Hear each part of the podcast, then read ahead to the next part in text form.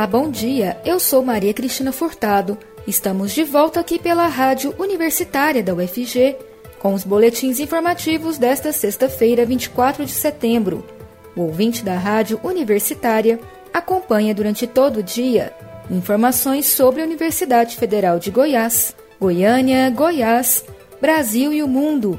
Ouça a Rádio Universitária pelos 870 AM, pelo site radio.fg.br e pelo aplicativo MinUFG.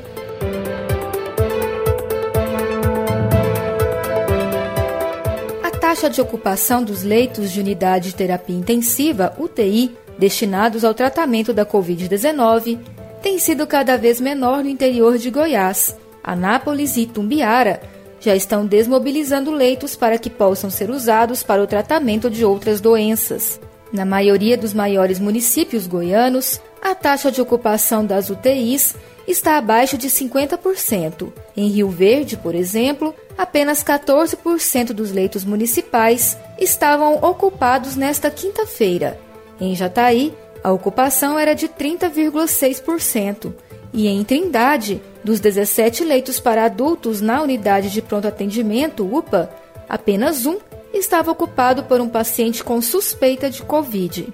A diminuição da taxa de ocupação dos leitos de UTI ocorre paralelamente à cobertura da vacinação contra a Covid-19 em Goiás. O reflexo também ocorre nos números relacionados aos leitos administrados pelo Estado. Nesta quinta-feira, apenas 44% estavam ocupados. Apesar de Goiânia e Aparecida de Goiânia também apresentarem uma tendência de queda na taxa de ocupação dos leitos de UTI, ela tem sido mais lenta. Em Goiânia, a ocupação das UTIs da rede municipal nesta quinta estava em 54%. Em Aparecida, era de 51%. Na rede privada aparecidense, a ocupação atingiu 100%. Tanto Goiânia quanto Aparecida de Goiânia aumentaram as flexibilizações referentes à realização de eventos nos municípios. O avanço da vacinação e a diminuição de casos e internações pela Covid-19 são os principais motivadores do relaxamento. Goiânia pode ser a quinta cidade brasileira a receber o Centro Cultural Banco do Brasil, CCBB. Seria a segunda unidade no Centro-Oeste, que já conta com um espaço cultural em Brasília. A ideia é que o prédio do antigo Jockey Club de Goiânia seja o local para abrigar o CCBB. O Conselho de Arquitetura e Urbanismo de Goiás está acompanhando as tratativas. Sobre este assunto, eu conversei com o presidente do Cal Goiás, Fernando Chapadeiro. Ele falou também sobre a arquitetura do prédio do antigo Jockey, que é um projeto de Paulo Mendes da Rocha, um dos mais importantes arquitetos brasileiros ligado ao movimento brutalista. Vamos ouvir. Conselho de Arquitetura e Urbanismo de Goiás, Cal Goiás, afirmou que é favorável à proposta de transformar o prédio do antigo Jockey Clube de Goiás em uma futura sede do Centro Cultural Banco do Brasil, CCBB. A ideia é de iniciativa do Instituto Histórico e Geográfico de Goiás. O prédio foi projetado pelo arquiteto e urbanista Paulo Mendes da Rocha, um dos grandes nomes da arquitetura brasileira. Há alguns anos, o prédio do Jockey Club correu o risco de ser demolido. Em dezembro de 2017, o Cal Goiás protocolou no Instituto do Patrimônio Histórico e Artístico Nacional, o IFAM, uma proposta de tombamento do prédio. O pedido acabou indeferido e considerava o risco de demolição da edificação. Naquele ano, houve uma mobilização pública em prol da preservação do antigo clube. Sobre o contexto do prédio do antigo Jockey Clube de Goiânia, eu converso com o presidente do Cal Goiás, Fernando Chapadeiro. Olá, presidente. Obrigada por falar com a Rádio Universitária da UFG. Olá, tudo bem? Obrigado pelo convite. O que motiva o Cal Goiás apoiar que o prédio do antigo Jockey Clube de Goiânia seja uma possível sede do Centro Cultural do Banco do Brasil na capital? A grande motivação para apoiar iniciativas que resultem na restauração do edifício do Jockey Club é o fato dele ser um dos edifícios de maior representatividade da arquitetura modernista, especialmente numa fase chamada brutalista. O autor do edifício, o arquiteto Paulo Mendes da Rocha, é premiado internacionalmente e possui outras obras executadas em nossa cidade, como, por exemplo, o Estádio Serra Dourada. A preservação de um edifício depende de seu uso e manutenção adequados, fato que uma empresa como o Banco do Brasil pode colaborar e muito para isso.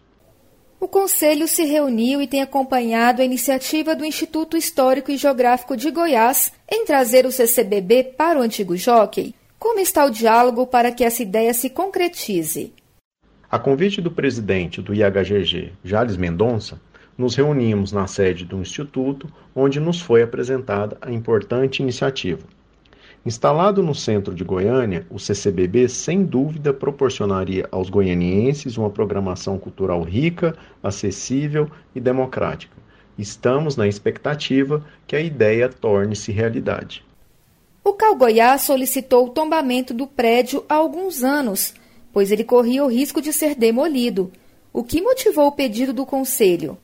A motivação foi um projeto de lei, na época apresentado pelo então vereador Rogério Cruz, de venda do clube à Igreja Universal do Reino de Deus, para que, no local, pudesse ser construída a sede de tal instituição religiosa aos moldes do Templo de Salomão, executado em outras capitais. Houve o entendimento de que esse importante edifício, representativo da arquitetura moderna, não poderia ser perdido. Gostaria que o senhor falasse um pouco sobre o arquiteto que projetou o prédio do antigo Jockey Clube, Paulo Mendes da Rocha, e a importância dele para a história de Goiânia. Goiânia tem quatro edificações de autoria desse premiado arquiteto: o Estádio Serra Dourada, o Jockey Clube de Goiás, o projeto original da rodoviária da capital e uma residência na Rua 83, que atualmente é uma agência do Banco do Brasil. Em 2017, o Cal Goiás, apoiado em parecer técnico elaborado pelo arquiteto e urbanista Lucas Jordano, professor da UFG, encaminhou ao IFAM proposta de tombamento do Jockey Clube.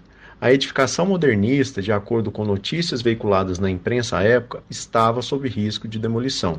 Projetado em 1962 por este grande nome da arquitetura brasileira, a edificação integra o movimento moderno brasileiro, constitui a paisagem do centro de Goiânia e faz parte da memória afetiva e da identidade do goianiense. Paulo Mendes da Rocha tem importantes projetos em São Paulo. São eles: Ginásio do Clube Atlético Paulistano, um de seus primeiros trabalhos, o Museu Brasileiro de Escultura, a reforma da Pinacoteca do Estado de São Paulo, o SESC 24 de Maio, o Museu da Língua Portuguesa, em Portugal, mais precisamente em Lisboa, há também o Museu dos Coxas. E na sua cidade natal, Vitória, tem o Cais das Artes, projeto que ainda está em construção. Entre outras honrarias, o arquiteto recebeu o prêmio Miss Van der Rohe de arquitetura latino-americana em 2000, o prêmio Pritzker, que é o Nobel da Arquitetura, em 2006, o Leão de Ouro da Bienal de Veneza em 2016, o Prêmio Mundial de Cultura em memória de Sua Alteza Imperial também em 2016, a Medalha de Ouro Real em 2017. Então são vários prêmios.